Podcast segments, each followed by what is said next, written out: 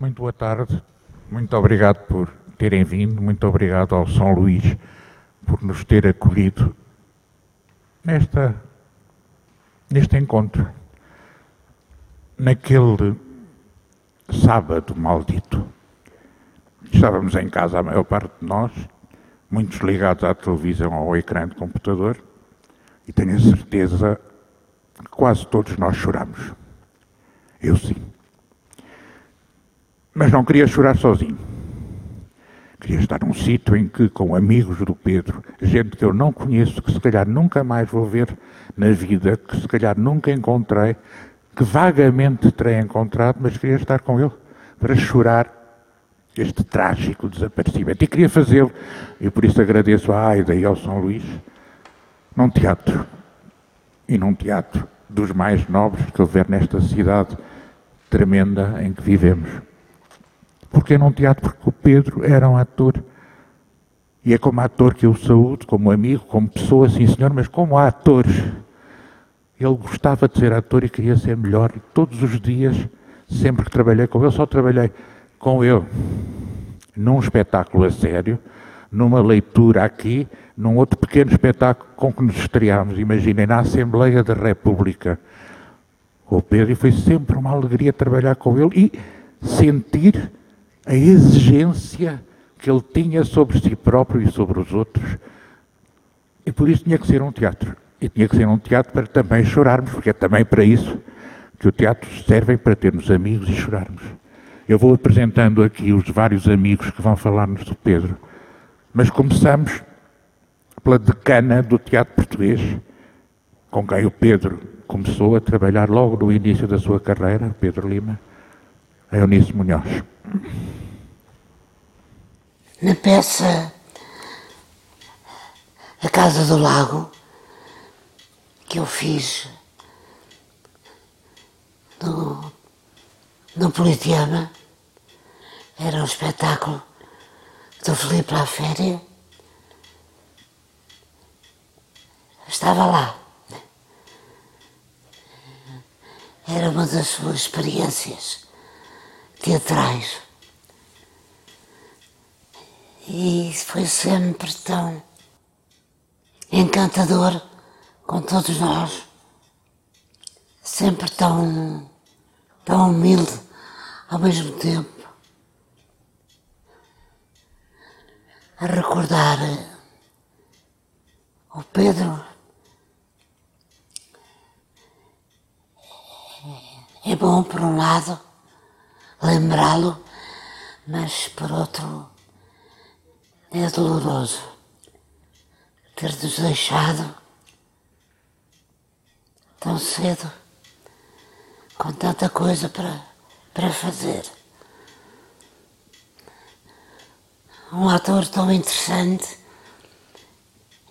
e que foi fazendo cada vez melhor.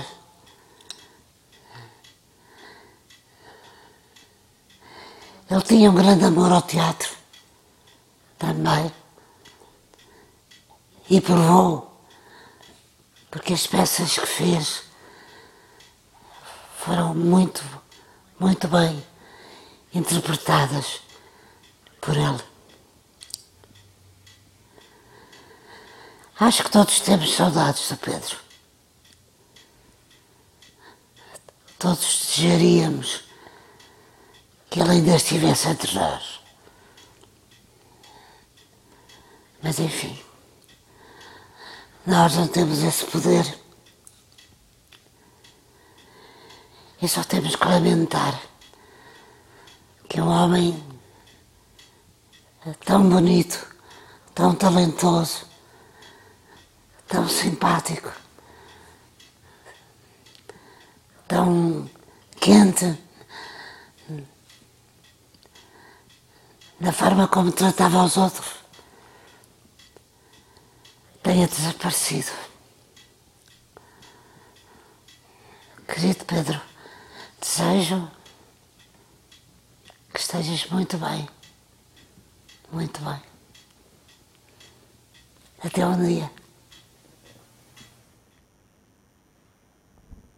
E agora o Paulo Dentinho vai falar do seu primo, Pedro Lima. Cresceram juntos. É o Paulo Dentinho que vai evocar o Pedro.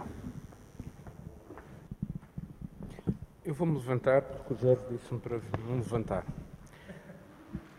O Pedro nasceu em Luanda, mas a cidade e Angola foram-lhe quase sempre estranhas, como um parente afastado, de quem se fala apenas de tempos a tempos. Deixado pelos pais em casa dos avós, em Lisboa, o miúdo traquinas e agitado transformou-se em adolescente. O puto cresceu e tornou-se num homem. Num homem bom. Bom pai, bom companheiro, bom filho, bom irmão, bom neto, bom primo, bom amigo. O Pedro juntava à sua volta personalidades díspares como um farol que não renega ninguém fazia-o com uma bonomia e bondade ímpares, que o digam tantos dos seus amigos. Porque ele não competia com ninguém a não ser com ele próprio. Se era exigente, era apenas consigo. Aluno exemplar, nadador exemplar, o Pedro era um verdadeiro campeão. Numa tarde ao pé do técnico, em Lisboa, falámos de Deus, da dimensão humana, do erro, do ter direito a falhar. Ele disse-me que não tinha direito a falhar. Eu lá contrapus que até Deus falhava e falhou muitas vezes, mas ele não se convenceu. Um dia arranjei-lhe um pescado, quando ele se enganava a si próprio primorosamente e com notas elevadas no curso de engenharia, e ela foi fazer um spot de publicidade, um produto manhoso sobre umas pulseiras manhosas, pequeno filme feito por uns amigos meus que precisavam de um jovem de porte atlético. Dias depois estava numa agência de modelos e tempos mais tarde conheceu o teatro por dentro e caiu de amores. A representação tornou-se no seu maior desafio aquele onde se quis construir aquilo que achava mais difícil, mais exigente, mais desafiante. As tardes consecutivas com a irmã, no velho cinema quarteto, durante a adolescência, devem-lhe ter deixado algo mais do que a magia do cinema. Construir-se ator tornou-se, pois, num objetivo onde nunca há fim, porque há sempre algo mais a mostrar, algo mais a criar. Para mim, conseguiu. Há relativamente pouco tempo fui ao Vilaré e vi o Pedro entrar em cena. Minutos depois, já não era o meu primo. Era o Júlio, o personagem por ele interpretado. E sim, eu sei que sou suspeito. Mas este Pedro campeão escondia-nos uma fragilidade. O seu sorriso dissimulava uma enorme depressão. E bastou uma frase para nele tudo desmoronar numa espiral destrutiva. O Pedro começou a sentir que tinha falhado como ator. Fechou-se em si, a exigir de si, a responsabilizar-se. Deixou-se envolver em pensamentos sombrios, demasiado sombrios e pesados, e ele próprio definiu um final onde todos nós, família e amigos, fomos todos derrotados. O Pedro era o pilar onde a família se erguia, onde nós nos vamos continuar a erguer, a celebrar o que ele nos deixou como pessoa maravilhosa que foi. A todos vós, todos vós. O meu agradecimento em nome da família do Pedro por esta homenagem. Muito obrigado.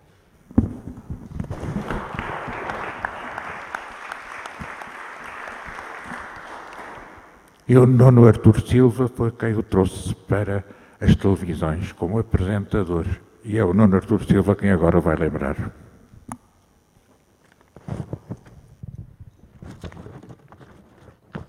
Obrigado, Jorge. Um, eu conheci o Pedro em 1996, quando eu estava na RTP a trabalhar com o Joaquins Furtado e Vieira, e havia uma vontade de levar para para a RTP, de abrir a RTP a novas pessoas uh, e a novos apresentadores, a, novos, a novas ideias.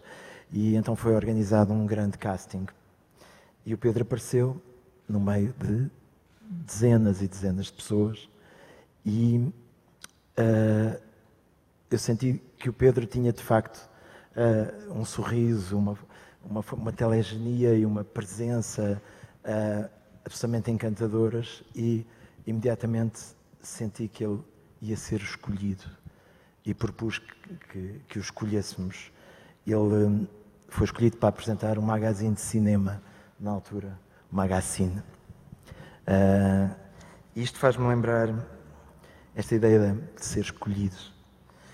Conversamos muitas vezes nessa altura uh, e eu percebi que o que ele queria ser era ser ator. E e pensei, uh, sempre nos encontramos com aquele sorriso dele aberto. Então, Nuno Artur, como é que vais? Está tudo bem? É sempre extraordinariamente caloroso, uh, sempre de abraço franco. E, e, Acho que, aliás, é, é assim que nós todos o reconhecemos. Acho que é uma, uma característica que todos nós identificamos como a característica do Pedro. Uma certa franqueza e esse abraço e sorriso abertos. Uh, e, e, esta ideia da escolha é, é uma coisa que, me, que, nós pensamos sempre por ser ator, passa sempre por ser escolhido. Uh, muito do trabalho do ator depende da escolha dos outros, dos, dos encenadores, dos diretores, das outras pessoas. E é esta ideia que eu acho que foi fundamental na, no Pedro. E, e, é tão irónico e tão triste que tenha sido, no fim, uma escolha dele. Mas faz-me pensar, terá sido uma escolha dele?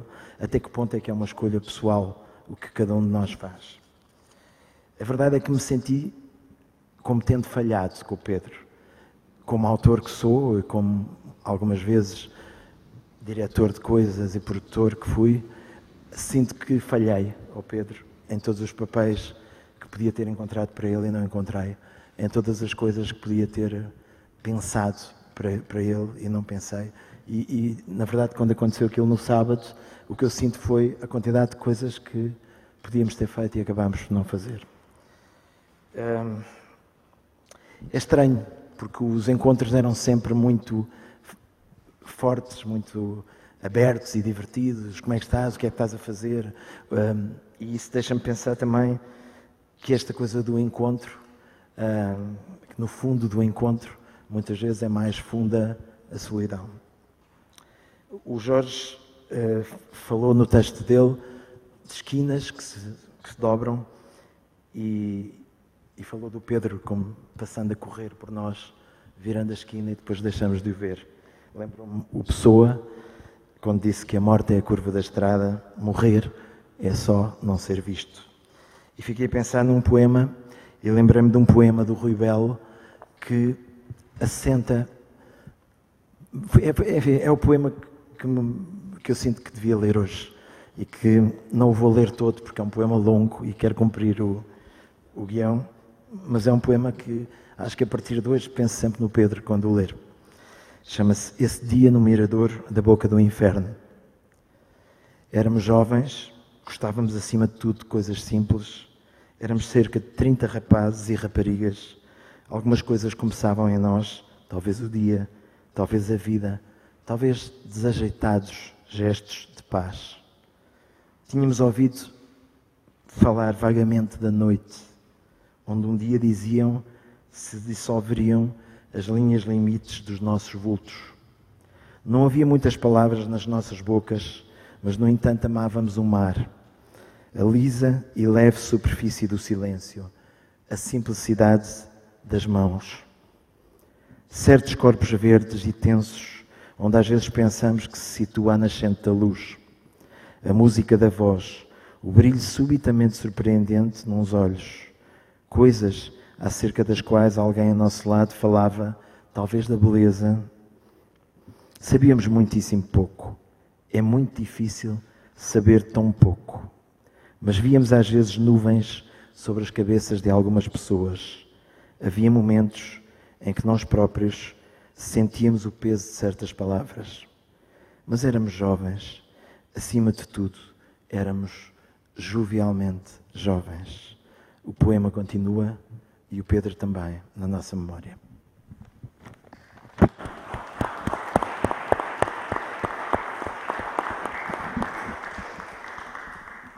E o Manuel Cavaco foi quem, tendo-o visto como apresentador na televisão, o chamou para ser seu filho.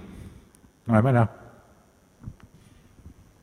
Estávamos no fim do ano de 1996 alguém na, S, na NBP televisão chegou ao pé de mim e perguntou-me: conhece algum rapaz bonito, atleta, apessoado? Não, isso é o Clark Kent e eu não conheço. Está bem? Se encontrares alguém parecido, avisa. Precisamos. Passaram as festividades, chegou janeiro, e voltaram outra pessoa voltou a perguntar-me: conheces alguém atleta, bem disposto. Epá, não, não conheço, já me fizeram essa pergunta e eu não sei, não, não conheço ninguém, só conheço pessoas normais. Achei que a pergunta estava artilhada. Era uma armadilha. E fui direito à pessoa que eu sabia que estava interessado em descobrir um rapaz, atleta, não sei o quê, que era o Tosé Martinho, era o autor da novela que íamos começar a fazer. E perguntei: Olha lá, o que é que se passa? Que já é a segunda pessoa que me veio perguntar se eu conheço assim, assim. E o Tosé, pá, andamos aflitos porque precisamos de um rapaz que faça de teu filho na próxima novela. Anda cá, senta-te aqui. O que é que se passa?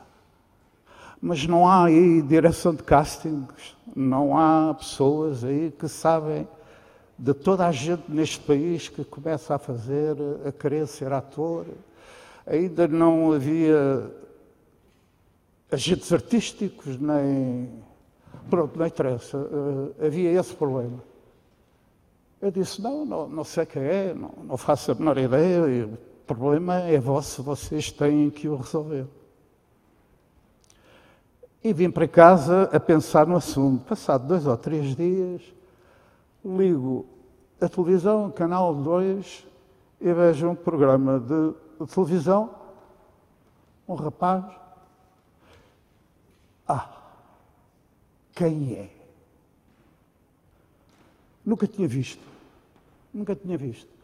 Uh, quando eu comecei a fazer teatro há muitos, muitos anos, apareceram assim umas pessoas que morreram imediatamente. E nunca mais apareceu assim uma pessoa.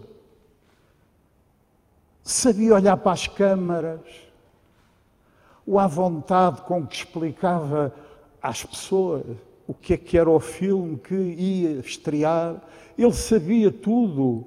O guião que a produção lhe tinha entregue, ele sabia de trás para a frente, de frente para trás explicava com o maior dos vontades e eu fiquei, eu não acredito. Peguei o telefone, liguei para o Tosé Martins, então Zé, pá, o que é que estás a fazer? Estou a jantar, ah, estás em casa? Não, estou fora. Ah, pá, que chatice, estou amanhã a gente conversa. Mas o que é que foi? Não, não, amanhã a gente conversa. No outro dia cheguei ao estúdio e fui direito às pessoas que me tinham interrogado se eu sabia Viram ontem a televisão, no segundo canal, num programa sobre cinema, um rapaz que estava? Não, não. Então era bom que pedissem à RTP que mandassem para a produtora uma, uma cassete uh, com o programa para vocês verem aquilo que me andaram a pedir. E fechei o assunto. Passados dois ou três dias, o Nicolau chega ao pé de mim e disse: Pô, Manel, tu descobriste um ator. Eu? Não. Vamos ver? Pelo menos é simpático. E realmente o Pedro Lima era um atleta. Era um atleta fisicamente e um atleta intelectualmente. O Pedro Lima foi e vão 57 anos que eu exerço este ofício de ser ator. O Pedro Lima foi a pessoa que eu vi na minha vida profissional com um rigor absoluto sobre as coisas. Uma vontade férrea de fazer. Capacidade de superação absolutamente extraordinária. E de uma honestidade era de uma honestidade absolutamente extraordinária. Eu disse ao Nicolau, pronto, ok, então, se aceitam, mandem-no para o pé de mim para a gente conversar. A Manuela Maria uh, tratou de algumas coisas, eu tratei de outras. E tive uma relação absolutamente extraordinária com o Pedro Lima era de uma dedicação. E fomos realmente pai e filho. Mas fomos mesmo pai e filho. Porque eu só tinha filhas E o Pedro foi uma coisa muito especial para mim. Ah, vou contar duas pequenas histórias para perceberem tudo aquilo que eu acabei de dizer. O Pedro queria trabalhar, ensaiar, queria fazer coisas e calma, calma, pá, isto também é para a gente se divertir. Porque precisamos de nos divertir. Calma. Epá, não, vou trabalhar e tal. E um dia chego ao pé de mim e disse, sabes que vou ensaiar com o domador de leões ele fazia um domador de leões, de um circo, meu filho. E tu vais o quê? Vou para dentro de uma jaula, ensaiar, não vais nada, tu és, mas é maluco, isso não se faz, isso não é assim, isso faz-se é plano de corte, não. Cala-te, eh, vem, vem, para aqui, está sossegado. E de repente vem-me avisar, pá, o Pedro vai entrar na jaula dos leões para ensaiar, vai que não vai nada e vou correr para dentro do circo e está o Pedro Lima atrás do homem que fazia lá as cenas que tinha que fazer com o leão e chicote na mão e, o leão deu-lhe uma fúria porque soube depois não tinham dado de comer ao leão e o leão lança a garra ao tratador e rasga-lhe a mão. O Pedro Lima não se foi abaixo na posição que estava, continuou. Ergueu o pau e do outro lado do chicote, mas o pessoal todo lá do circo entrou na jaula, afastou o leão, o leão foi-se embora. O Pedro Lima estava gelado quando se abraçou a mim. És completamente tarado, porque as coisas não se fazem assim. O que é isto? Isto é de isto nem é de amadores, isto é pior que amadores. Não, não, isto não se faz assim. Pronto, festas por um lado, abraços por outro, passou e continuamos a vida. Quando essa novela acabou, eu, eu tive um infarto do miocárdio,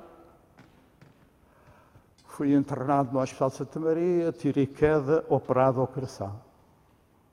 Tinha dito à minha mulher, não quero cá ninguém, faço favor, informas aí na secretaria da enfermaria, não quero aqui ninguém, não quero que isto se saiba, é uma coisa íntima, nada, zero.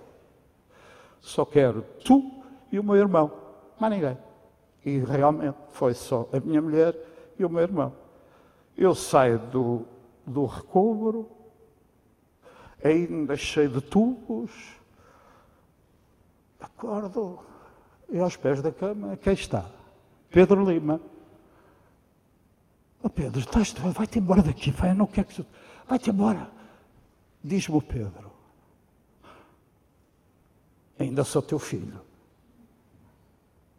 Deu-me um beijo na testa e foi-se embora. Isto era o Pedro Lima. Tinha muito para dizer, mas há coisas que não se podem falar. Obrigado.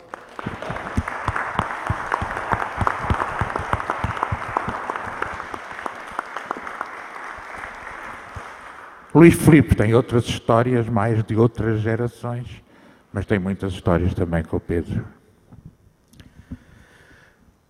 Isto é tão bonito e é tão difícil. Flashback. Conheci o Pedro há 12 anos, num filme em que, em que íamos participar juntos e em que participámos, não tínhamos uma única cena em comum. E o produtor desse filme chamou o elenco para um fim de semana no set principal, um belíssimo local, a herdade da Malhadinha Nova, no coração do Alentejo. Com a desculpa de que iríamos fazer leituras, íamos ler o guião várias vezes, íamos ensaiar, íamos conhecer-nos.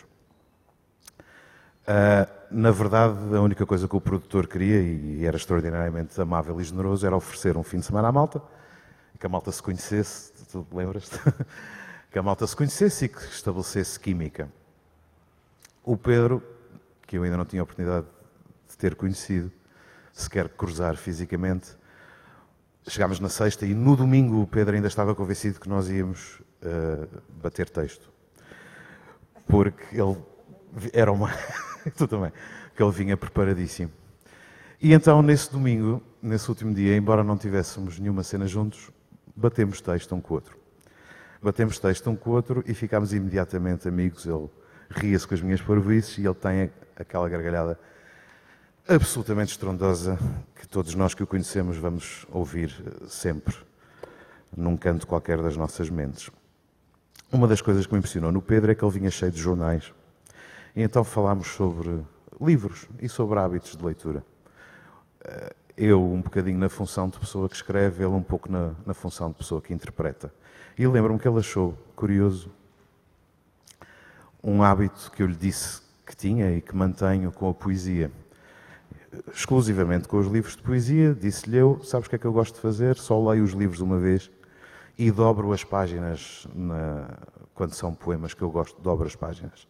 Mas dobro-as porquê? Porque acho que, quando for velho, vou à coleção de poesia e vou tirar os livros um a um e aí farei uma segunda leitura só nas páginas que estão dobradas e vou tentar perceber, quando tiver 70, 80, porque é que aquele poema me marcou quando eu tinha 25 ou 30. E eu lembro que ele gostou disto. E eu conto isto porque terminarei com um poema que eu fui buscar folheando hoje. Agora um flashback mais recente. No dia, no dia da, da, da cerimónia no hipódromo, no final, havia uma rosa amarela que estava deitada. Era uma rosa amarela que fazia parte de umas fileiras de rosas que levavam aos livros de honra. Havia uma única que estava deitada. Eu estava com, com alguns amigos, lavados em lágrimas, como é óbvio, e comentei com um amigo nosso: vou levar aquela rosa amarela para casa. E levei. E não sei explicar o que é que aconteceu, mas ela ficou num copinho de água Três semanas absolutamente impecável, absolutamente impecável. Durante essas mesmas três semanas, todas as noites do terraço o céu estava limpo e todas as noites havia um astro celeste que estava sempre no mesmíssimo sítio. Também não faço, não tiro conclusões disto, conto-vos apenas retalhos daqueles dias. No mesmo sítio, certamente um astrónomo me poderia explicar, mas enfim, todos, todos os outros astros se moviam e aquela luz estava ali. E nessas três semanas, antes de me deitar, minha mulher deita-se cedo. Eu não, ficava sempre ali mais um bocadinho e falava para aquela luz.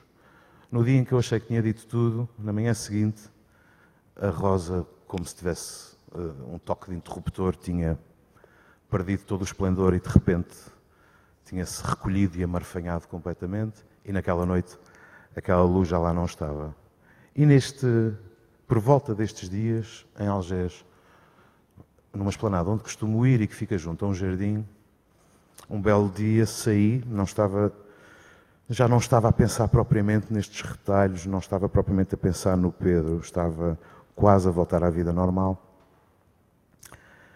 E a meio do jardim, eu tinha tomado um café, ia para o carro, e a meio do jardim atalhei e fiquei paralisado, a olhar para uma imagem que estava no chão daquele jardim e que eu não conseguia perceber, e eu não conseguia perceber o que é que me estava a captar a atenção daquela forma. Essa imagem deve ter sido estranho até para pessoas que estivessem ali por perto, ver um, um tipo de repente paralisado, olhar para o chão, mas o que eu via era no tapete verde do jardim uma árvore ausente. Restava um pouco de, de caule e raiz, mas a árvore tinha sido cortada. Eu não me lembrava se aquela árvore eu já vivi em Algés há muitos anos, eu não lembrava se aquela árvore estava lá ou não, mas o que é estranho é que, junto a este bocadinho de caule, havia centenas de pétalas à volta. E de repente eu percebi o que é que me estava a intrigar. Quer dizer, se a árvore não está aqui, como é que tem centenas de pétalas à volta deste restinho do tronco? E depois surgiu-me a metáfora simples. Não sei quando é que a árvore desapareceu, sei que ela cá esteve, não me lembro dela cá estar, as pétalas ainda estão. As pétalas somos, somos nós e somos, somos os insuspeitos do costume, que estão vários nesta sala, um grupo cada vez maior de pessoas que ao longo dos anos se reuniam em almoços regulares à volta de uma árvore que era o Pedro. O Pedro tinha esta coisa extraordinária num tempo cada vez mais eletrónico e de diatribes e de distância. O Pedro promovia e de que maneira o contacto humano, a tertúlia, a antiga. Nós juntávamos nesses almoços, que o Pedro chamou de insuspeitos do costume, e imensas amizades nasceram aí. Então foi aí que eu percebi porque é que aquela imagem me agarrava. Ok, eu sou uma destas pétalas, O Martim é uma dessas pétalas, o Zé é uma dessas pétalas, a Ana é uma dessas pétalas, o Bruno é outra dessas pétalas. E ele, a árvore pode não estar cá, mas a raiz permanece para sempre. Como queria falar de coração, mas queria terminar de uma forma menos trêmula, lembrei-me então da tal história de há 12 anos. Eu e o Pedro a conversar sobre hábitos de leitura. E então fui à minha secção de poesia, folhei uns livros nas páginas dobradas e encontrei este poema que foi o que ressoou mais. É de José Gomes Ferreira. Podia ter trazido o livro, podia tê-lo posto no telemóvel, achei que se o passasse à mão era mais pessoal e viveria a experiência de outra forma. Então dedico estes versos de José Gomes Ferreira ao nosso amigo. Devia morrer-se de outra maneira. Transformarmos-nos em fumo, por exemplo, ou em nuvens. Quando nos sentíssemos cansados, fartos do mesmo sol a fingir de novo todas as manhãs, convocaríamos os amigos mais íntimos com um cartão de convite para o ritual do grande desfazer. Fulano de Tal convida Vossa Excelência para a sua transformação em nuvem hoje às nove horas. Traje de passeio.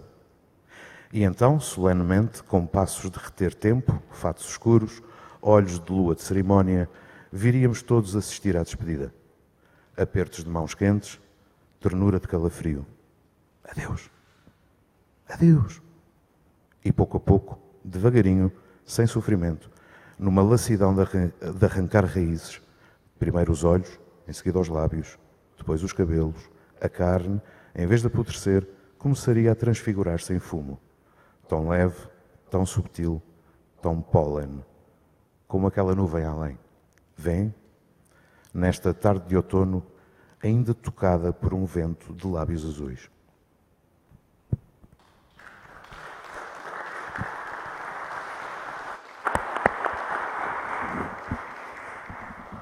E é a vez da atriz Sofia Monteiro Grilo, que nos ajudou muito aqui nesta pequena organização e que foi ela que filmou a Eunice Munhoz naquele primeiro depoimento com a ajuda de amigos nossos e com quem fui estabelecendo uma amizade. Planete é a Sofia Monteiro Grilo, atriz. Muito obrigada, Jorge. Eu escrevi uma carta ao Pedro. Obrigada por me ouvirem. Querido Pedro, estamos no Teatro Municipal de São Luís, na sala Bernardo Sassetti, a homenagear-te. O Jorge Silva Mel moveu este mundo e o outro para te oferecer este dia. Todos nós que aqui estamos, e muitos e tantos outros que aqui não puderam estar, gostamos de ti e admiramos-te. Tenho pena que aqui não estejas para acreditares no que te estou a dizer. O Manel Viborg e o Ruben Gomes vão ler a peça Somos o Vento. Já a tinhas lido uma vez nesta mesma sala e fizeste-o tão bem. O Manel e o Ruben vão tentar fazer o mesmo. Por ti, Pedro. Já lá vão quase 25 anos. Vi-te pela primeira vez no refeitório da NBP em Alverca. Íamos os dois para uma reunião com o Pedro Miranda e o Ivan Coletti. Também era o teu primeiro dia. Nunca tínhamos feito televisão. Sentámos-nos lado a lado Lembro-me que o Pedro e o Ivan pediam bolos e sumos, mas nós com os nervos, mas se calhar também por vergonha, não comemos. Falávamos pouco, só ouvíamos aquilo que nos tinham para dizer e respondíamos àquilo que nos perguntavam. Não imaginávamos que aquela reunião foi a primeira de muitas e o começo de tudo. Encantaste-me logo com o teu sorriso e a tua gargalhada que se tornou mais sonora e genuína ao longo dos anos. Quando nos vimos pela primeira vez, éramos uns miúdos, com uma vontade enorme de aprender mais e mais. E lutámos, lutámos muito. Lembras-te do que o Armando Cortês e a Manuela Maria nos diziam? Das lições que nos deram do que é isto de ser ator? Que talento devia ser apelido e caráter o primeiro nome? Claro que te lembras e que nunca te, esquece, e que nunca te esqueceste ao longo de toda a tua vida. e que nunca te esqueceste ao longo de toda a tua vida dos valores que nos passaram, que continuaram dentro de ti e de mim e de tantos, e de tantos outros. Embora hoje me questione muitas vezes se valerá a pena. O mundo está de pernas para o ar. E peço todos os dias para ter a capacidade de aceitar tudo aquilo que não compreendo. Será que fazias o mesmo? Sabes, Pedro, eu acredito que o segredo é esperar que a sabedoria do tempo termine o espetáculo. Ainda me parece irreal não te encontrar nos estúdios, na Quinta do António, rodeado dos nossos amigos. Quero só dar-te um daqueles teus abraços apertados. Desta vez eu não te deixava ir embora. Continuavas nos meus braços e íamos conversar para as, para as vinhas da Arruda, mas não tive tempo. Não tivemos tempo.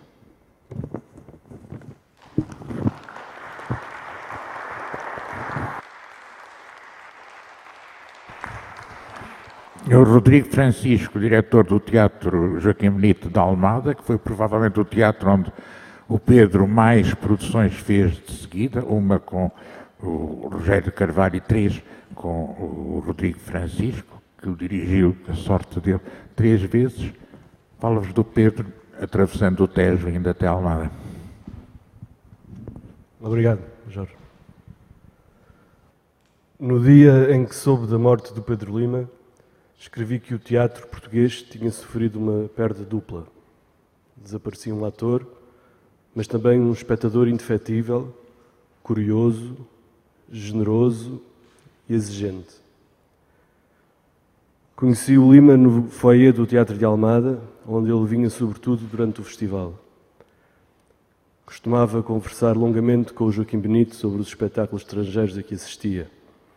Autores que não conhecia, companhias que lhe tinham sido recomendadas, atores com o justo estatuto de vedeta. Como atleta que também era, o Lima gostava de emular-se com os melhores. O Joaquim costumava comentar comigo: Este gajo admira os que estão acima dele. Não há muitos assim. Chegaram várias vezes a combinar trabalhar os dois. Como tantos outros projetos que nascem no teatro, e muitos dos que estamos nesta sala sabemos-lo bem, essa vontade nunca se concretizou. O Joaquim morreu em 2012 e no ano seguinte liguei ao Lima a desafiá-lo para trabalhar connosco em Almada. E a resposta dele foi qualquer coisa como: Não fiz nada com o mestre, mas agora faço com o discípulo. Bora lá.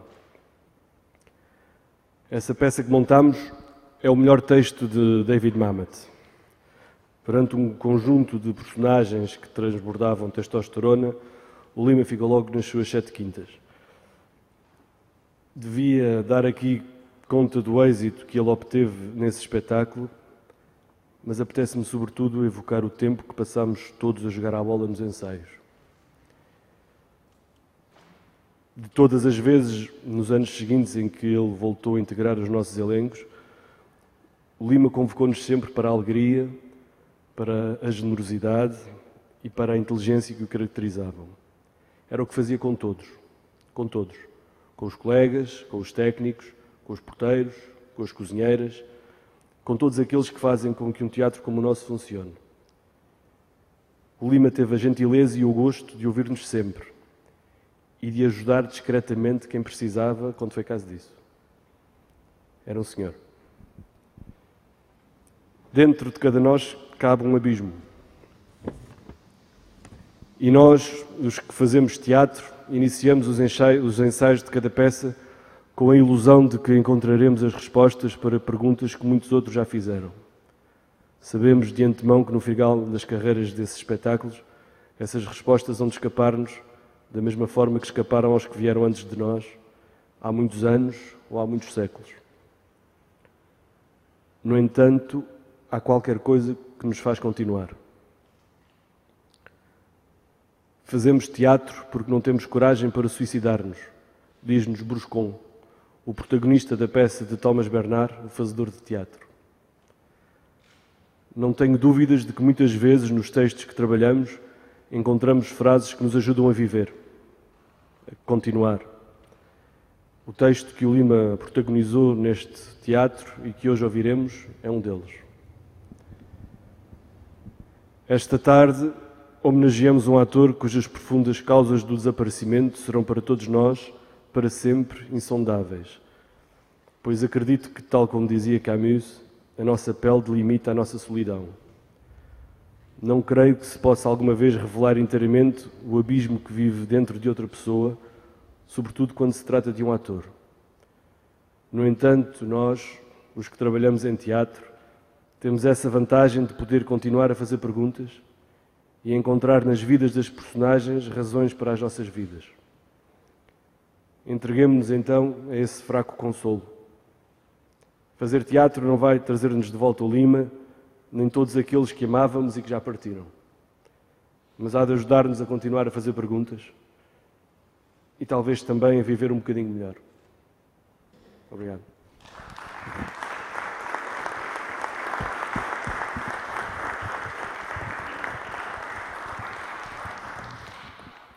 Ou seja, estamos aqui há meia hora a dizer a mesma coisa, nós gostamos imenso do Pedro Lima.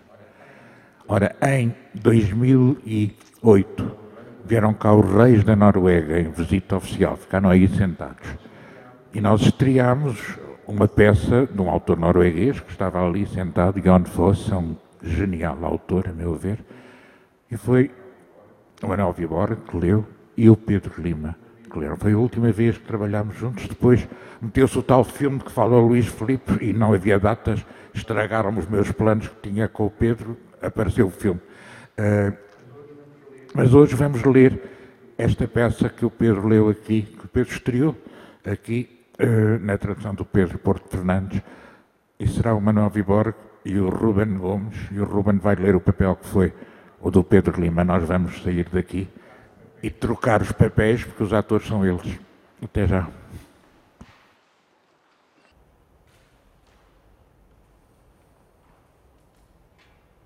Eu não queria, mas foi o que fiz. Mas foi o que tu fizeste? Foi. Aconteceu, foi. Mas tu tinhas. Sim, tu tinhas tanto medo que acontecesse? Sim, tu tinhas-me dito? Falaste-me disso? Falei. E depois aconteceu? Aquilo que tu tinhas tanto medo que acontecesse, sim, que viesses a fazer, aconteceu mesmo? Foi. É horrível. Eu estou bem. Sim?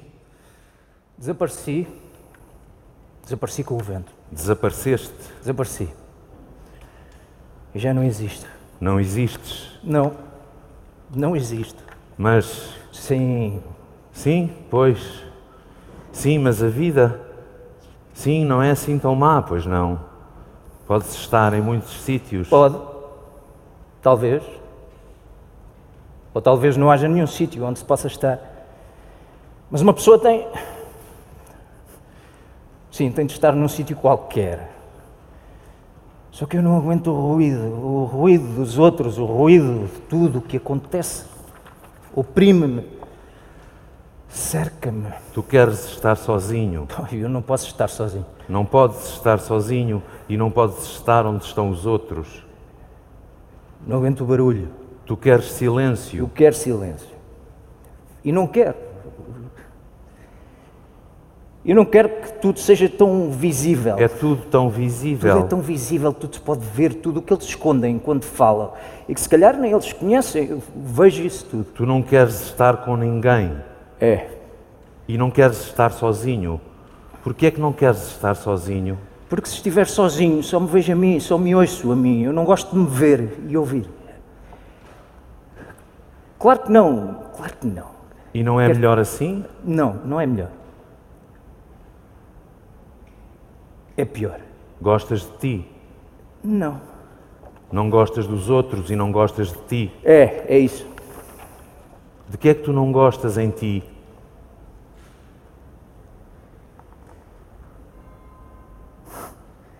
Não gosto de não ser nada. Tu não és nada. Não. Como é que podes dizer isso? Claro que tu és qualquer coisa. Claro que tu és muita coisa. Eu sou alguma coisa. Mas se estiver sozinho e só me vir, só me ouvir a mim mesmo, então. Então o quê? Então não há nada. E fico pesado. Ficas pesado? Fico. Pesado. Como uma pedra. É. ela fica, sim, a pedra é, é, fica cada vez mais pesada eu, eu fico tão pesado.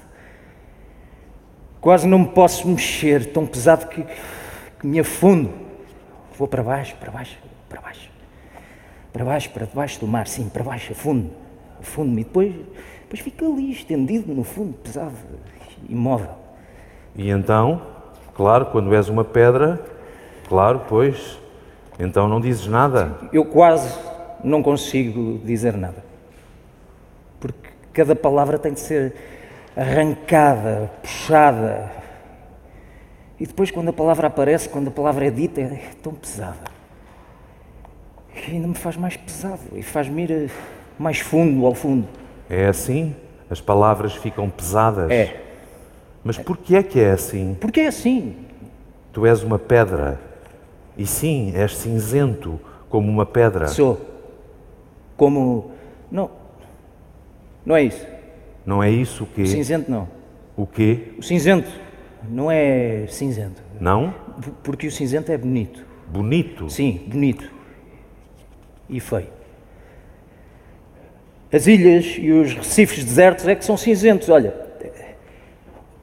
Olha lá ao fundo. Estás a ver as ilhas e os recifes. É- Eles é que são cinzentos. É bonito e feio. É. Como o nevoeiro. Sim. É parecido. Sim. Sim, como o nevoeiro que estás a ver lá ao fundo no mar, sim. Sim, é parecido. Talvez. Não, não, não é cinzento, como o nevoeiro. Mas, Sim? mas como é, talvez como, como um muro de cimento. É como se tudo fosse um muro de cimento. Eu sou um muro de cimento. A rachar. E dói? Sim. Dói. Dói muito? Dói. Tu que és é um muro de cimento a rachar. E a ruir e. a desfazer-se em pedaços. Estás desfeito em pedaços. Não, eu. eu sou a racha. Mas não, também não é isso. O estalido. Sim. De certa maneira, talvez. Talvez eu seja o estalido. Tu és um estalido. Sou. Ou. São só palavras. Coisas que se dizem. És um muro de cimento que estala em pedaços. São só palavras. Mas olha, sim, não me podes contar, mas o que é que é tão bom? O que é que te faz gostar tanto de vir? Sim, de vir para o mar. Claro que posso. Então diz-me. Eu. Eu. Estás a ver ali ao fundo?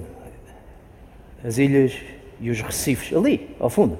As rochas cinzentas, as rochas todas cinzentas. E, e estás a ver as pedras na margem, grandes, redondas, cinzentas, estás a ver? Ali, ali ao fundo. Estou. E estás a ver aquela enseada ali. Ali, ali onde a ilha parece que abre as pernas. Ali onde a ilha abre uma enseada. Ali ao fundo, estás a ver? Estou. Podemos ancorar ali. O barco fica seguro ali. Vamos até lá. Vamos lançar a âncora ali. Vamos. Sim, vamos. Então vamos. Que bonito ali. E hoje o mar está calmo. As ilhas todas e os recifes e o mar. E lá ao longe, é o alto mar lá ao longe. É. E ali à nossa frente, entre nós e o alto mar, no interior daquela ilha, há aquela enseada linda e abrigada. Podemos ancorar ali. E se quisermos, sim, sim, sim. Podemos ficar ali até amanhã. Mas é seguro, O tempo está bom. não se vai levantar vento. É que lá ao longe no mar há nevoeiro. Não, não, não. Acho que não. De certeza, Certeza. Certeza nunca se pode ter. Vamos até lá. vamos. Queres ir? Porque não? Vamos. E tu gostas que esteja tudo em silêncio. Gosto. E é por isso, é, é por isso que gostas tanto de estar no mar. Talvez. Tu gostas muito de estar no mar porque queres que tudo esteja em silêncio. Não sei se é isso que eu quero. E, e- e no mar também há ruídos, há rangidos, velas a bater, guinchos. Mas tu não gostas de ruídos. Não, não. Ou, Mas no mar há silêncio, ainda assim. É como se no mar os ruídos fossem silenciosos. é. De certa maneira há silêncio no mar. Mas quando a vida vive, ouvem-se coisas, veem-se coisas. É assim mesmo. É. E disso tu não gostas. Tu não gostas que a vida viva, porque se tu gostasses, pois, mas de estar no mar gostas. Sim. Não. Não. Não, eu, O quê? eu estou aqui. É aqui. Sim, é, eu estou no meu lugar. Cada um tem o seu lugar. Eu estou no meu lugar. Tudo, tudo tem o seu lugar. Mas tu não devias estar aqui. Sim, aqui no barco. Quer dizer, Eu estou aqui. mas não queres estar aqui. Também não quero estar noutro sítio. Tu não queres nada. Será que é possível não querer nada? Mas quando tens frio, queres agasalhar-te, não é? Sim, ou aquecer-te, É. não é? É. E quando tens fome ou sede, sim? Sim, queres comer e queres, queres beber. Sim, pois queres. Às vezes, Mas então sempre queres alguma coisa, talvez. Se isso é querer, e não é? se calhar é, é só por estarmos aqui que, que- que tudo isso. Sim, sim. Sim, que, que tudo isso que tu estás a falar. Talvez. E se alguém, eu, sim, se eu te bater, Eu tento defender-me, e isso não é querer? talvez. Porque levar pancada dói. Mas a vida tem de viver. A vida tem de viver. É isso. E disso tu não gostas. Gosto. E como? Como é que. Sim, eu. É que não é sempre assim. Não é sempre assim como tu disseste. Não. Não, também é. Às vezes não é assim. No mar é diferente. É. E quando eras criança, não era assim? Não. Então como é que era? Nessa altura estava tudo em movimento. Mas agora. Sim, já cá estamos. Como vês, cá estamos na nossa enseada. É. Olha, sim, porquê é que não vais ali para a coberta, lá à frente, na proa, preparar a amarração? A corda? Sim, está à frente, na, na proa. Sim, aí, aí, aí, nessa caixa. Mas, mestre, vá, vá, vá, vá. Vai para a coberta. E depois? Depois. Sim, depois. Sim, quando estivermos perto, saltas. E depois? E depois amarras o barco. Está. Mas vá, vá, despacha-te. Vá lá, vá lá, olha que não temos muito tempo, anda, depressa. Sim, sim, já vou. Agora. Agora, salta. Agora tens de saltar. Salta para a terra. Magoaste. Escorreguei. Estás bem? Estou. Estou, magoei-me só um bocadinho. Só? Mas não há problema. Então amarra a corda ali. Sim, ali. Sim, ali naquele ferro. Estás a ver? Estou. Dói-te. Dói um bocadinho. Mas por favor, faz lá isso, depressa. Hã? Hã? O que é que queres que eu faça? Amarra a corda naquele, naquele ferro que estás a ver ali. E depois? Depois saltas outra vez para o barco. Mas eu não consigo. O barco está longe demais. Puxa o barco para ti. Está bem, vou tentar. Não consigo puxar mais. Não? Consegues saltar para bordo? Vou tentar. Não foi nada fácil. Não. Não, mas consegui. Foi, foi. E agora? É? Sim, agora que o barco está amarrado? Sim. Sim, agora fazemos o quê? Pois. Sim, agora? O que é que vamos fazer? Pois. Pois. Quando se lança o ferro, pois. Pois. É a altura. É a altura de beber um copo. Um copo ao lançar do ferro. Faz parte. Vamos beber um copo. Vamos, pois. Vai-nos saber bem um copo. Sim, agora um copo vai saber bem. Vai fazer bem, vai fazer bem. À nossa. À nossa. Ah, que bem que soube. Está-se bem aqui, não está? Os recifes cinzentos, desertos. Não há nada que cresça aqui. As ilhas desertas, cinzentas e negras, as pedras na margem, as pedras redondas. E lá no fundo, lá atrás, o alto mar. É lá que se juntam o mar e o céu. E o mar está calmo. Está. E não há nada que cresça aqui, só pedra cinzenta. E há tantas ilhas aqui, tantos recifes. E o mar. É bom beber um copo. É. E que silêncio. Só se ouve o mar a bater contra o barco. É, é, e deslizamos tão bem. Somos tão leves, parece. parece. Há vento dentro de nós. Parece que estamos a andar de baloiço. É, é bom, é bom. E o barco também balança. Balança tão levemente, balança tão. tão lentamente. Somos tão leves. Somos leves como o vento. Sim, quase. E nós também balançamos, bem lá no alto. Tão leves com o barco? É. É. É, somos tão leves. É. Mas tu, sim, há bocado tu disseste, sim, que às vezes eras tão pesado, sim, que eras uma pedra. Sim, disse. O que é que tu querias dizer com isso? Não era nada. Não era nada. Certeza que querias dizer qualquer coisa. São só palavras, coisas que se dizem. Eu não queria dizer nada, foi só. Foi só para dizer alguma coisa. Foi só para dizeres alguma coisa? Sim, foi. Foi, sim, são só palavras. Pedra, a palavra são pedra. Coisas que se dizem. Sim, pois. Pois. Pois. Mesmo, mesmo assim, é, é, tenta-se dizer uma coisa como é, dizendo-se outra coisa. Porque não se pode dizer como é na realidade. Sim. Pois. Pois é isso, é isso. São só palavras. Palavras, palavras e palavras. Mas aquilo que tu disseste, sim, aquilo de seres um muro de cimento a rachar. Exprimi-me mal. Era uma imagem. Sim. Sim, sim, sim. É isso.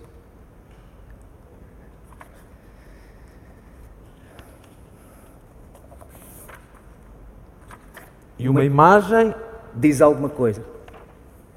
Um bocadinho. Mas também diz, sobretudo, outra coisa. E não o que se queria dizer, não é. Isso. Uma imagem diz como uma coisa é, porque não se consegue dizê-la de outra maneira. É isso? Sim, é. É, sim, é. Acho que sim. Mas diz sempre outra coisa. É isso, é isso.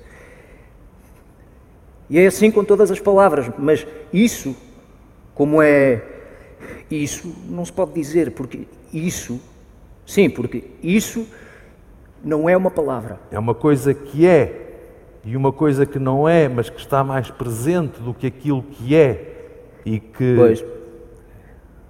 Pois, pois. Tudo o que eu digo não se pode dizer, eu sei.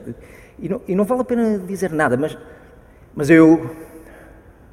Sim, eu, eu estou vivo e por isso tenho de dizer qualquer coisa. E então? Sim, e então? O que é que acontece tem então? De, tem de acontecer qualquer coisa. Sim, não podemos ficar aqui. Sim, aqui no barco. Claro que podemos. Sim, se calhar podemos. Agora está calmo. Sim? Sim, agora está tudo tão calmo. Não gostas? Gosto. Não muito. Gosto, sim. Mas se calhar não percebo bem. Sim, se calhar não percebo bem o que é que há de especial nisto, porque é que é assim tão bom. Não sei. Não? Dizes-me? não. Não, deixa lá. Como há bocado. É. É, eu gosto, eu gosto muito que esteja tudo em silêncio. Eu gosto do vento leve, leve. Gosto, gosto de ser leve, gosto de balançar levemente no barco pesado. É bom. É? É. Eu gosto de estar no barco. Sim, eu acho que Sim, eu também. Eu também gosto do cheiro do mar e gosto de olhar para as pedras redondas na margem, para os recifes, para as ilhas, e gosto de olhar para o céu e para o mar e gosto, sim, de estar no barco, sim, gosto de estar no barco, nunca pensei que pudesse vir a gostar, mas gosto. Sim. Sim, sim. E também gosto que ali, que ali esteja o mar, frio e perigoso, calmo e imenso. E se caísse ao. Sim, se caísse no mar, não levava muito tempo. Sim. Ficavas logo gelado e morrias. Desaparecias para sempre. Sim. Estamos totalmente dependentes do barco. Sim, sem o barco, dois passos para o lado e desaparecemos para sempre. É, mas tu gostas. Tu gostas de pensar nisso. Gosto. Sim, acho que gosto. Mas isso é assustador. É, sim, se calhar, se calhar é. Porque, sim, o barco é tão pequeno e. É. E no mar, no alto mar, tu aguentas a bordo, sim, dias, semanas. É. E gostas. Gosto. Sempre. Não. Sempre não. Quando é que não gostas? Quando estou sozinho. Não gosto de estar sozinho no barco. Não. Por que não? Não, não, não vale a pena falar disso. Diz lá. Não. Tens medo? Sim. Não. Não é bem medo, é... mas Porquê é que tens medo? Porque- Diz lá. tenho medo de me atirar. De te atirares ao mar? Sim, Pensas nisso muitas vezes? o tempo todo. Estás sempre a pensar nisso quando estás sozinho no barco? Sim. Sim, não é bem pensar, mas, mas E tu sim. Tu estás muitas vezes sozinho no barco. estou. E é sempre assim, Sim, sempre. como um pensamento. Não é bem como um pensamento. ou- ou- também é, mas. Sim, sim, não. Também é. Ou então. Sim, talvez. Sobretudo como. Medo. Não, não, não, não, não é isso. São só palavras. É, é. Mas existe como uma coisa próxima que está ali, existe ali.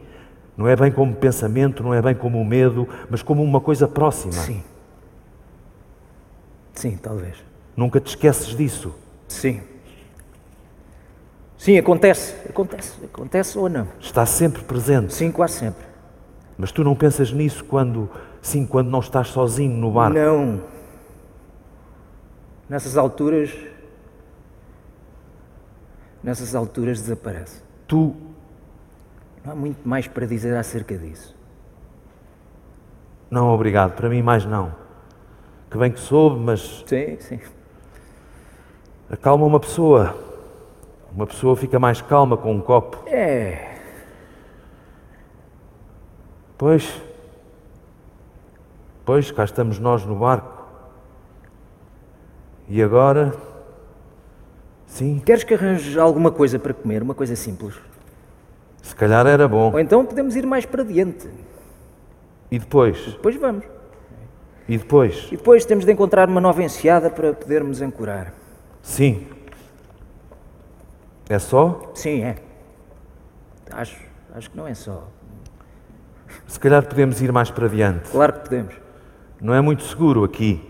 Estou a pensar na noite, pode levantar-se vento. E o mar, o alto mar está mesmo ali. E há ali um nevoeiro. Há nevoeiro no mar e à nossa frente, entre nós e o alto mar, só há aquela pequena ilha, aquele rochedo cinzento. Sim.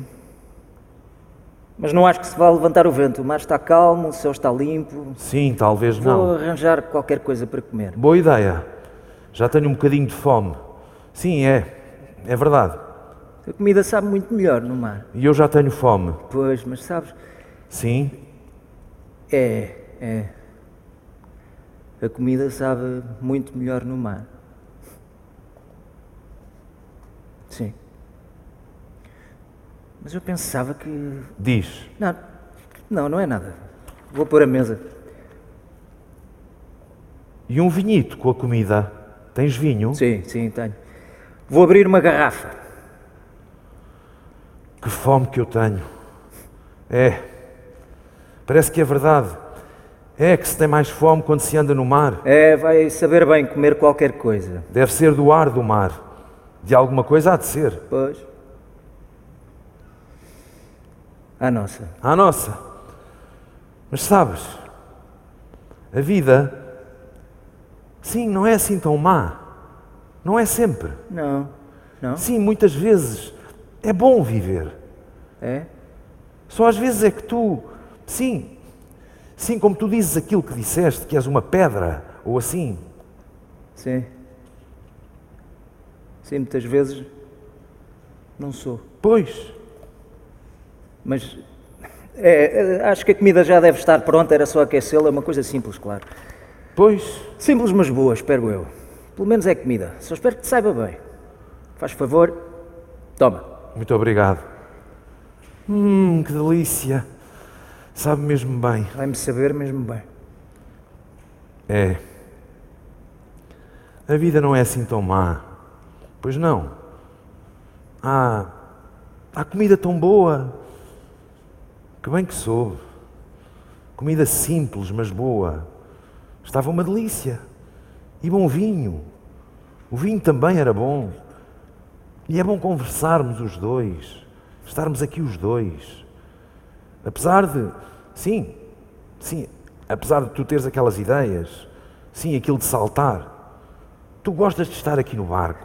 Não gostas? Sim, gosto. Sim, é verdade. Só às vezes é que eu. É, é que eu. Que não te consegues mexer, não é? És uma pedra, não é? É. E claro, sim, também ajuda a beber um copo. Um copo de vinho, não é verdade? É. E imaginar coisas. Sim, como é que se diz? Porquê é que eu digo isto? Sim, isso também ajuda. E de certa maneira, sim, isto de estar no mar também é. Sim, sim, sim. É uma coisa. É uma coisa que tu imaginas, não é? Sim. Quero dizer, mesmo quando tu aqui estás. Com certeza. Sim, tudo é imaginado. Sim, de certo modo é criado. De certo modo é inventado. Sim, mesmo que realmente aconteça, parece que de certo modo foi imaginado, não é? Também parece que existe noutro sítio, não é? É como se acontecesse, sim, sim, nas palavras, ou quer dizer, sim. Que bem que soube. Ora então à nossa. Sim, à nossa, mas. Sim? Mas eu. Eu sim. Sim. Eu não te conheço. Não. Talvez não.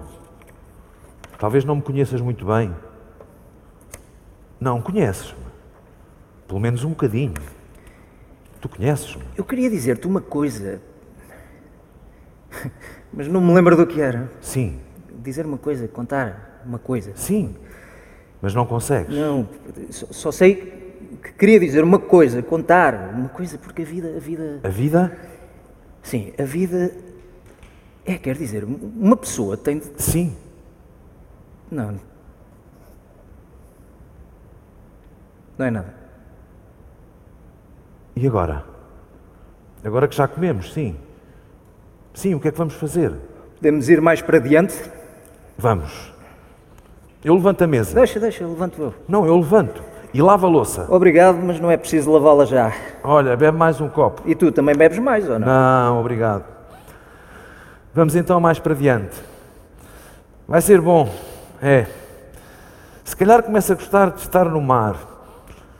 Mas olha, sim, sim, há mais alguma coisa em que tu gostes de pensar? Agora, agora não preciso pensar em nada. Ai não? Não. Sentes-te melhor agora? Sim. Ainda bem. E agora, agora, vamos mais para diante agora. Sim, agora. Sim, temos de fazer como quando ancoramos. Sobes para a coberta, puxas o barco para terra. Pois. Saltas para terra e desamarras a corda, puxas o barco para terra outra vez, saltas para bordo, enrolas a corda, arruma-la na caixa ali, ali na coberta. Está bem. Porra, isto escorrega como o diabo. Não consigo saltar para bordo, não consigo mesmo. Tenta!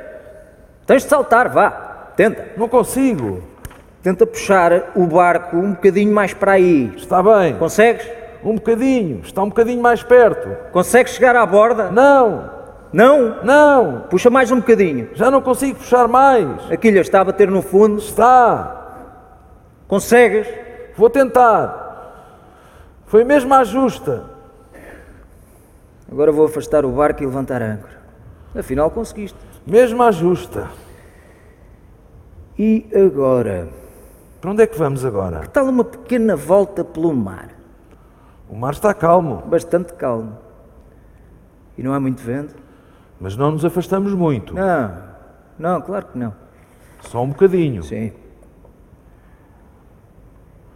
O mar mete tanto medo. Mete. Enche tudo quanto existe. Mas é lindo. O mar também é lindo. Talvez. Não achas que é lindo? Sobretudo mete medo. Mas não precisamos de nos afastar muito. Não. Mas um pouco mais longe do que isto. Mas temos de nos atrever a ir um pouco mais longe do que isto, ou não? Está bem, um pouco mais longe. Sim. Mas tu estás a ir para o alto mar. Pois estou. Mas porquê? Tu tens de ir ao alto mar, sim. Já que vieste comigo no barco, já que vieste para o mar. Mas e se o vento se levanta? O nevoeiro lá ao fundo? O mar está muito calmo e o céu está limpo. E o vento. O vento está bom. Mas no mar o tempo. Sim, o tempo muda tão depressa. Sim, sim, isso é verdade. Não podemos voltar para trás. Ainda não. Mais um bocadinho. Temos de ir um pouco mais para diante, mais um bocadinho. Vamos voltar para trás, não vamos? Estou a ficar com medo. Sim. Sim, eu vou voltar para trás. Mas continuas a ir para a frente. Sim, continuas a ir para o alto mar. Estou a ficar com medo. Tenho medo. Não tens nada. Tenho, pois. Ora, o barco é bom, é- o barco é bom, é seguro. O tempo está bom, temos, temos bom vento. Corre tudo bem. Eu tenho muito medo. Eu também. Tu também? Tenho. Então, mas porquê é que não voltas para trás? Está bem, está bem. Mais longe não. Não. Mas então volta para trás. Chega! Deixa-te de brincadeiras, volta para trás, por favor. Está bem, está bem, eu já volto, eu já volto. Já vou voltar para trás. Mas então conta-me qualquer, qualquer coisa, diz-me qualquer coisa. Tu disseste-me que querias co- co- dizer uma coisa, que me querias contar uma Eu coisa. não tenho nada para te dizer, não tenho nada para contar. Diz-me, porque é que fizeste aquilo? Não, eu, eu, Tu, eu, sim, eu, diz lá. eu, não é nada. Diz sim, diz lá. Eu sempre tive medo que pudesse acontecer, achava que ia acabar por acontecer, tinha medo. Sim. E então aconteceu. Sim. Foi, foi, aconteceu. Sim. Mas não há mais nada a dizer. E agora desapareci. Sim. Mas porquê? Porquê é que aconteceu? Aconteceu, eu sabia que ia acontecer e aconteceu. Sim. Mas não queres voltar para trás? Quero. Sim, já vou voltar para trás. O que é que aconteceu? Eu. Não, não digas nada. Olha. Sim, sim, quando tínhamos avançado muito no alto mar, quando já só se via o farol lá muito ao longe, quando. Sim, lembras-te? Quando. Sim. Olha como o barco desliza bem. Sim, vamos muito depressa. Pega tu no leme. Não, não quero. Ah, pega. Vá, pega lá. Segura-o firme. Mantém, mantém este rumo. Não, não fiques aí de pé. Aqui no alto mar, porquê é que fazes isso? Porquê é que estás aí de pé? Vem cá, senta-te aqui outra vez. Olha que o vento começou a soprar forte.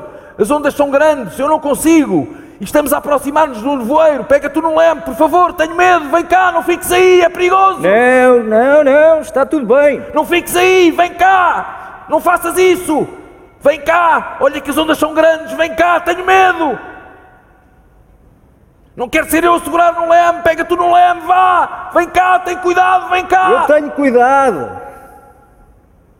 E depois ele ficou de pé na coberta, ficou de pé a olhar, e depois, sim, depois, como que tropeçou e caiu no mar. E eu peguei num colete de salvação e atirei-lhe, e as ondas eram grandes, mas ele não o quis apanhar.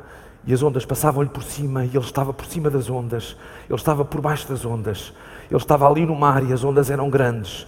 Eu peguei na fateixa, tentei agarrá-lo, tentei pescá-lo, mas ele empurrou a fateixa. Ele estava por cima das ondas, ele estava por baixo das ondas. E então eu vi-o afastar-se por trás do barco. E eu, eu nunca tinha conduzido nenhum barco, eu não sabia nada, ali no meio do mar, o barco à deriva, as velas a bater, o que é que eu devia fazer? Virei o leme, não aconteceu nada, o barco continuou à deriva, e então de repente o barco começou a deslizar para a frente. Mas onde é que ele está? Eu olho a ver se o vejo, grito: Onde é que estás? Não o vi em lado nenhum, tenho de o encontrar, tenho de o agarrar. O barco desliza para a frente, vira o leme, o barco para, as velas a bater, o barco à deriva, e então o barco começa a deslizar para trás. E eu olho, grito: Onde é que estás? O barco para, as velas a bater, vira o leme, o barco desliza para a frente. Eu olho a ver se o vejo, grito: Onde é que estás? Grito outra vez: Onde é que estás? Oh, eu olho, o barco desliza para a frente, olho, olho, viro o leme, o barco desliza para a frente, eu olho, olho, mas não o vejo. Desapareci. Eu grito: Onde é que estás? O barco desliza para a frente, eu grito: Onde é que estás? O barco desliza para a frente, eu espero, grito: Onde é que estás? Desapareci. Eu espero, o barco desliza para a frente, vira o leme, o barco desliza para a frente, tenho de fazer alguma coisa. Olho para o largo e só vejo um mar imenso, tudo vazio, só mar, só céu, só vazio, só negro, só branco e as ondas, as ondas grandes agora. Olho para a costa e lá longe, e lá longe, lá longe, acho que vejo o farol. E agora as ondas batem no barco. E eu não posso ficar aqui mais tempo.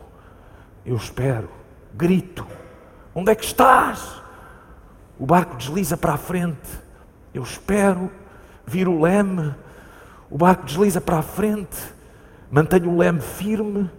E as ondas, as ondas grandes agora, ondas negras e brancas, e o céu a ficar negro, o mar é negro. Grito, onde é que estás? Eu grito, não sei o que é fazer. Olho para o farol, rumo em direção ao farol. Olho para trás, grito, onde é que estás? Só vejo o céu negro e o mar negro e as ondas negras e brancas e o barco sobe e desce. O barco sobe e depois desce. Olho para o farol, vou em direção ao farol, mantenho o leme firme e o barco sobe e desce. Desapareci. Grito, onde é que estás? Eu já não tenho medo. Eu já não sou pesado, sou só peso. E não sou peso nenhum, sou movimento. Eu desapareci com o vento. Eu sou o vento.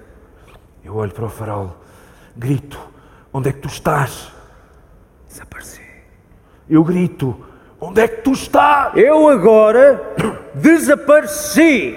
E o barco sobe e desce, sobe e desce e as ondas, as ondas negras, as ondas brancas e a chuva, e começa a chover, e o vento enche as velas, e o barco sobe, sobe, ainda mais alto, e depois desce, desce até ao fundo, e depois sobe, e eu olho para o farol e seguro o leme. Eu agora desapareci. Mas porquê é que fizeste aquilo? Fiz, foi o que fiz. Foi o que fiz. Mas tinhas tanto medo de fazer aquilo? Tinha muito, muito medo daquilo. E por isso é que fiz aquilo. Eu sabia que havia de fazer aquilo. Era pesado demais. E o mar era leve demais e o vento soprava forte. forte. Julgava que era só uma coisa que tu pensavas. Uma coisa de que tinhas medo. Também eu. Eu também julgava. Mas depois foi o que tu fizeste. Foi o que eu fiz. Porquê é que fizeste aquilo? Fiz. Foi o que fiz. Nós estávamos no barco e eu fiz aquilo. Eu fiz aquilo por ser tão pesado. Fizeste aquilo. Desapareci. Fizeste aquilo. Foi o que fiz. E foi porque. Sim, porque. Eu desapareci. Eu desapareci com o vento. Agora desapareceste. Agora desapareci. Eu desapareci com o vento.